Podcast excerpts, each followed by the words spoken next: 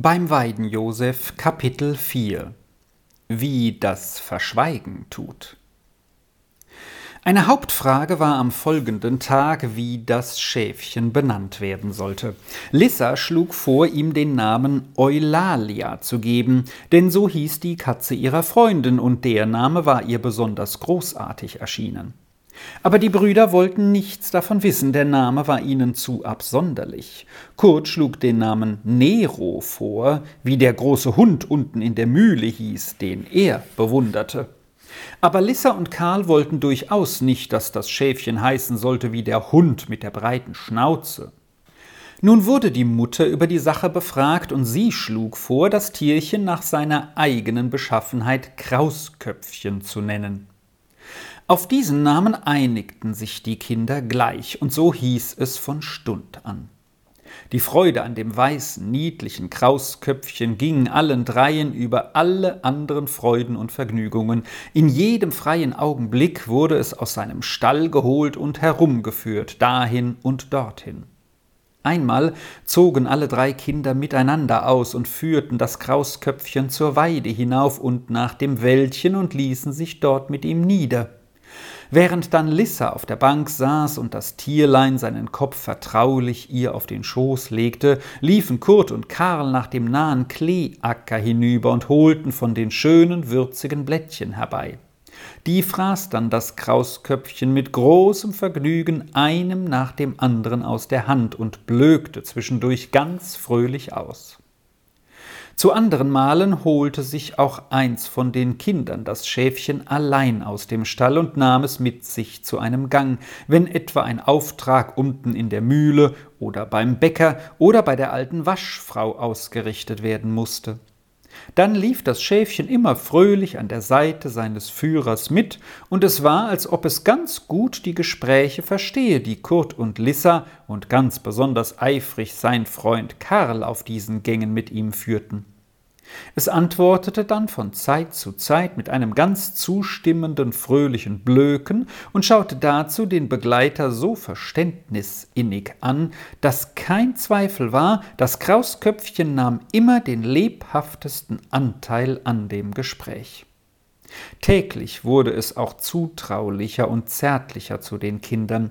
Jetzt schmiegte es sich immer gleich an das eine heran, das es aus dem Stalle holte, als käme seine eigene Mutter, und die Kinder liebten es auch täglich noch mehr und pflegten und hüteten es und brachten es nach den Gängen und lustigen Unterhaltungen immer wieder sorglich in sein kleines Häuschen im Stalle auf das schöne Streulager zurück.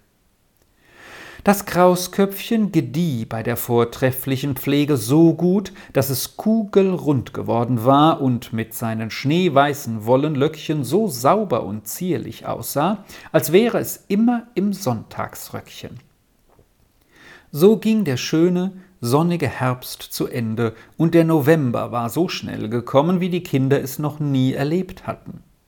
Jetzt konnte man ja schon von Weihnachten sprechen. Kurt und Karl konnten gut die Freuden der Gegenwart mit den Hoffnungen auf die Zukunft vereinen und zu einem doppelten Genuss verbinden.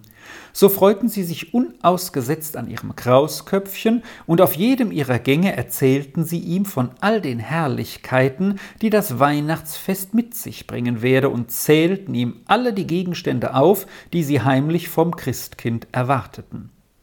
Das Krausköpfchen hörte dann immer ganz aufmerksam zu, und die Brüder erzählten ihm, dass es gewiss auch seinen Teil an den Festgeschenken erhalten werde. So genossen sie denn meistens alle drei zusammen die herrlichen Aussichten und wurden dadurch täglich noch vertrauter miteinander. Lissa war ein wenig anders geartet. Wenn eine neue große Freude in Aussicht stand, wurden alle ihre Gedanken dann so davon erfüllt, dass die alten Freuden ein wenig in den Hintergrund traten. Nun hatte Lissa eine besondere Freundin in dem großen Bauernhaus auf dem Weg zum Zillerbach hinunter, die freundliche Marie, die immer mit Bereitwilligkeit auf alle Pläne der Lissa einging. Diese Freundin wollte Lissa jetzt so gern einmal besuchen denn mit ihr konnte sie ganz anders und eingehender alle ihre Hoffnungen und Aussichten auf das Weihnachtsfest besprechen als mit den Brüdern, die so ganz andere Wünsche hegten. Die Mutter erlaubte auch, den Besuch zu machen, und am ersten freien Nachmittag durfte Lissa losziehen.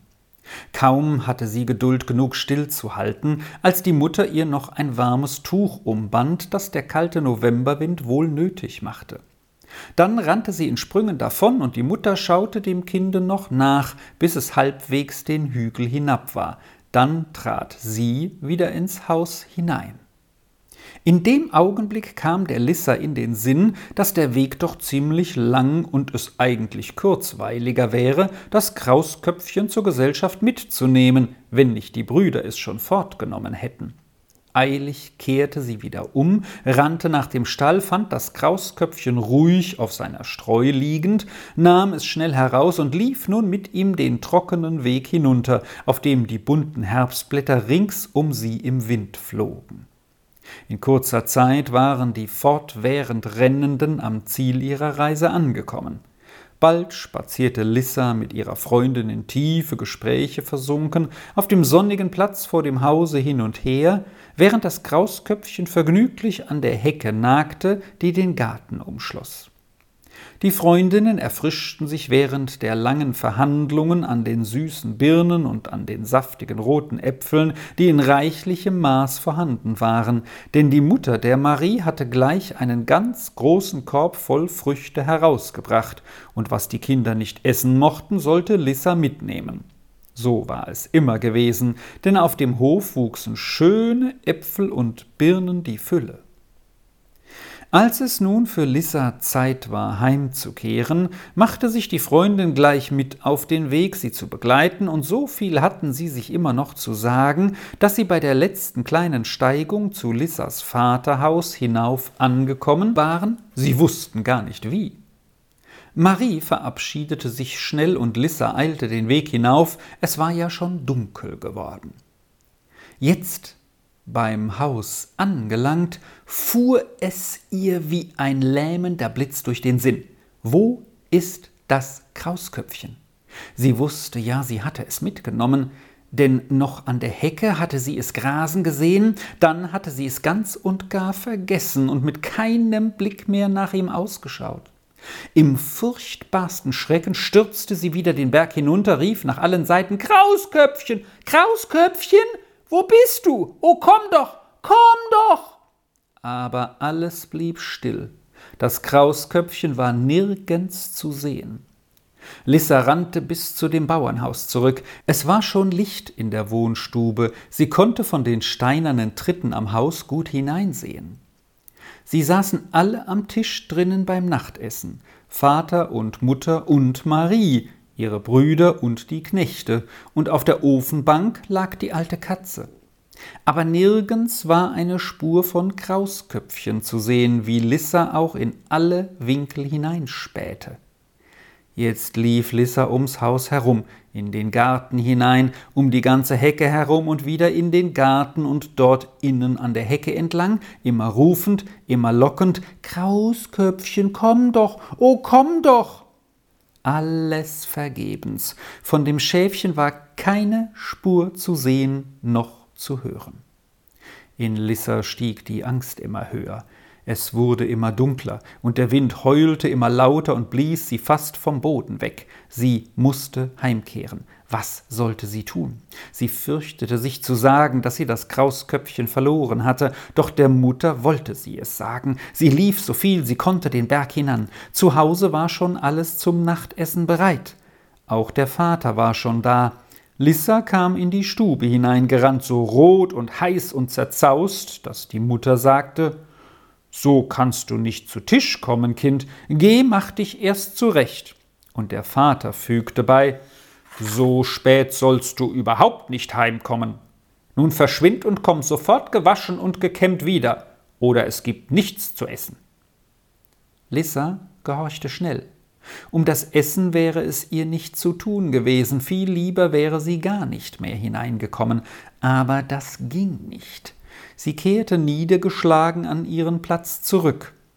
Sie hatte eine furchtbare Angst, was nun weiter kommen würde. Aber bevor noch irgendjemand ein Wort an sie richten konnte, wurde die Aufmerksamkeit der Familie von einem neuen Ereignis in Anspruch genommen. Hans, der Knecht, steckte seinen Kopf zur Tür herein und sagte, äh, mit Verlaub, Herr Oberamtmann, die Kinder sind doch alle zu Haus, wie die Trine sagt, und das kleine Schaf ist noch nicht im Stall. Was? fuhr der Oberamtmann auf. Da haben wir's.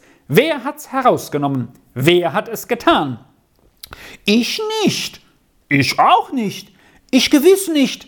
Ich auch nicht, schrien Kurt und Karl so schnell durcheinander, dass man gar nicht hören konnte, ob Lissa schwieg oder auch rief.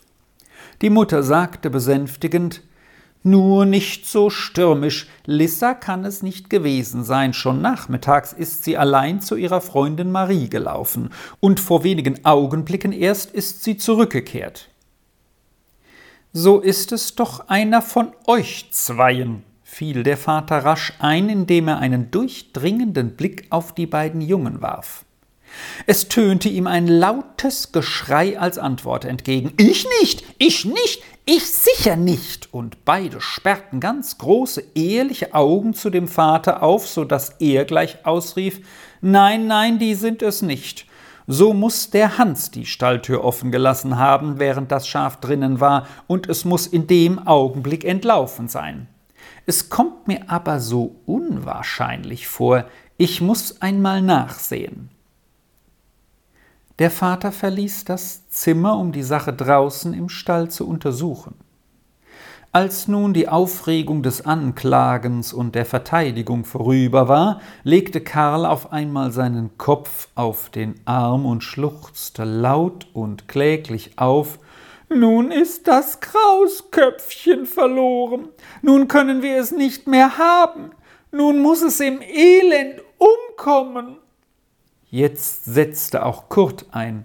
Laut weinend rief er Ja, nun wird es immer kälter, und es hat nichts zu essen und muss frieren und im Elend umkommen.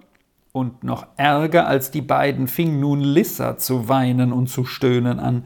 Sie sagte kein Wort, aber man konnte gut hören, wie viel schmerzlicher und tiefer noch ihr Jammer war als der ihrer Brüder, und Lissa musste wohl wissen, warum. Auch als nachher Kurt und Karl längst auf ihren Kissen eingeschlafen waren und fröhliche Träume vom Krausköpfchen hatten, lag Lissa noch voller Unruhe in ihrem Bett und konnte keinen Schlaf finden. Nicht nur das Mitleid mit dem Schäfchen, das jetzt ängstlich und verlassen draußen in der Nacht herumirrte, quälte sie, aber sie hatte es ja selbst verschuldet, und dazu hatte sie dies noch verschwiegen, da sie es hätte bekennen sollen. Lisse hatte wohl nicht mitgerufen, ich nicht, ich nicht, aber sie hatte geschwiegen, als die Mutter so zuversichtlich sagte, Lissa kann es nicht gewesen sein, und das Kind fühlte es recht wohl, dass es mit seinem Verschweigen dasselbe Unrecht getan hatte, als wenn es eine Unwahrheit gesagt hätte. Lissa war ganz unglücklich und konnte keinen Trost und keine Ruhe finden, bis sie sich vornahm, morgen gleich der Mutter alles zu sagen. Vielleicht konnte dann das Krausköpfchen doch noch gefunden werden. Am folgenden Morgen war heller Sonnenschein und es wurde gleich beim Frühstück ausgemacht, sobald die Schule aus wäre, wollten sie alle drei ausziehen, um das Krausköpfchen zu suchen. Es musste doch irgendwo sein. Am Nachmittag wollten sie dasselbe tun und alle waren überzeugt, bis zum Abend müsste das Schäfchen wiedergefunden sein. Die Mutter sagte den Kindern auch noch zum Trost, schon in aller Frühe habe der Vater den Hans ausgeschickt, um überall nach dem Tierchen auszuschauen. So sei doch alle Hoffnung da, dass es wiedergefunden werde. Lissa war am glücklichsten über diese Aussichten und dachte, nun brauche sie ja nichts zu sagen, es komme wohl ohnehin alles wieder in Ordnung. An dem Tag wurde auf dem ganzen Rechberg herum nach dem Schäfchen gesucht und in allen Häusern nach ihm gefragt, aber das Krausköpfchen war wie vom Erdboden verschwunden. Kein Mensch hatte es gesehen, nirgends war auch nur eine Spur von ihm zu finden.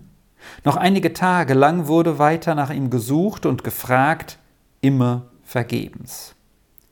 Dann sagte der Oberamtmann, nun sei's genug, das helfe nichts mehr.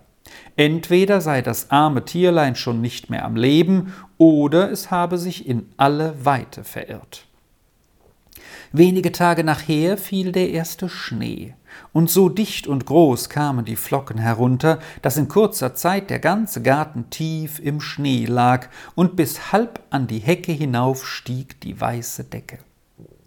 Sonst hatten die Kinder jedes Jahr ihre unbändige Freude am ersten Schnee gehabt und immer lauter gejauchzt und gejubelt, je mehr die Flocken wirbelten.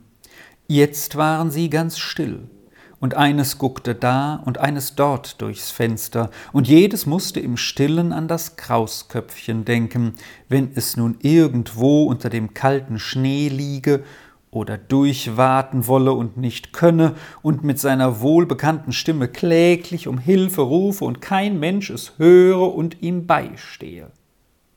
Als nun gar am Abend der Vater hereinkam und sagte, es gibt eine bitterkalte Nacht, der Schnee ist schon jetzt hart gefroren. Wenn das arme Tierlein noch irgendwo draußen und nicht schon tot ist, so geht es diese Nacht elend zugrunde hätte ich doch das arme Geschöpf nie nach Haus gebracht. Da brach Karl in ein so jämmerliches Weinen aus, und Kurt und Lissa, auch bis oben an von ihrem Leid erfüllt, stimmten so herzbewegend ein, dass der Vater die Stube verließ und die Mutter nun zu trösten suchte, so gut sie konnte. Von da an sprach der Oberamtmann nie mehr von dem Schäfchen. Und die Mutter sprach zu den Kindern vom schönen Weihnachtsfest, wenn sie wieder in den Jammer um das Krausköpfchen gerieten. Sie sagte ihnen, dass das Christkind gekommen sei, aller Herzen fröhlich zu machen und dass der Festtag auch sie wieder fröhlich machen werde. Wenn der mitleidige Karl aber an den kalten, dunklen Abenden wieder zu jammern begann, wenn das Krausköpfchen draußen nur nicht zu frieren oder zu Tode zittern müsste, dann tröstete die Mutter Sieh, Karl, der liebe Gott nimmt auch die kleinen Tierlein in Acht. Er kann wohl irgendwo dem Krausköpfchen ein warmes Bettchen bereitet haben und lässt es ihm gut gehen. Und wenn es nun auch nicht mehr bei uns ist und wir es nicht mehr pflegen können, so wollen wir uns doch zufrieden geben und das Krausköpfchen ganz dem lieben Gott überlassen. Kurt hörte aufmerksam zu, wenn die Mutter den Karl auf diese Weise tröstete, und so kam es, dass die Brüder nach und nach wieder ganz fröhlich wurden, das Krausköpfchen jetzt ganz dem lieben Gott und seiner Sorge überließen und sich nun jeden Tag mehr und erwartungsvoller dem schönen Weihnachtsfest entgegenfreuten. Aber Lissa war nicht froh mit ihnen. Auf ihr lag es wie eine schwere Last, die sie ganz niederdrückte und die sie nie mehr fröhlich werden lassen wollte. Des Nachts träumte sie, sie sehe das Krausköpfchen halb verhungert und erfroren draußen im Schnee liegen, und es schaue sie mit ganz traurigen Augen an und sagte Du hast es getan. Dann erwachte Lissa weinend, und nachher, wenn sie mit den Brüdern lustig sein wollte, konnte sie es nicht, denn sie musste immer denken, wenn die beiden wüssten, dass sie es getan hätte, wie würden sie ihr doch Vorwürfe machen.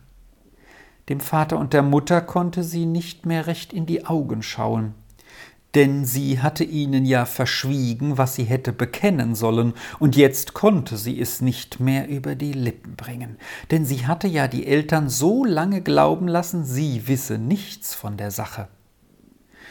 So hatte Lissa keinen frohen Augenblick mehr, und mit jedem Tag sah sie trauriger und jammervoller aus, und wenn Kurt und Karl zu ihr herankamen und sagten Freu dich doch auch einmal, Lissa, nun kommt Weihnachten jeden Tag näher und denk nur, was wir da alles bekommen können. Dann kamen der Lissa gleich die Tränen in die Augen und halb weinend sagte sie, ich kann mich nicht mehr freuen, nie mehr, auch nicht zu Weihnachten. Das kam dem mitleidigen Karl doch zu traurig vor, und er sagte ihr wohltröstend, Siehst du, Lissa, wenn man gar nichts mehr machen kann, dann überlässt man alles dem lieben Gott, und dann wird man wieder fröhlich, wenn man nur nichts Böses getan hat. Die Mutter hat's gesagt. Dann fing aber die Lissa erst recht an zu weinen, so dass es dem Karl Angst und Bange wurde und er auf und davon lief, wie Kurt schon vorher getan hatte. Denn diesem kam es sehr ungemütlich vor, dass die lustige Lissa so verändert war. Auch der Mutter war Lissas verändertes Wesen nicht entgangen. Oft beobachtete sie das Kind lange im stillen, aber sie tat keine Frage an Lissa.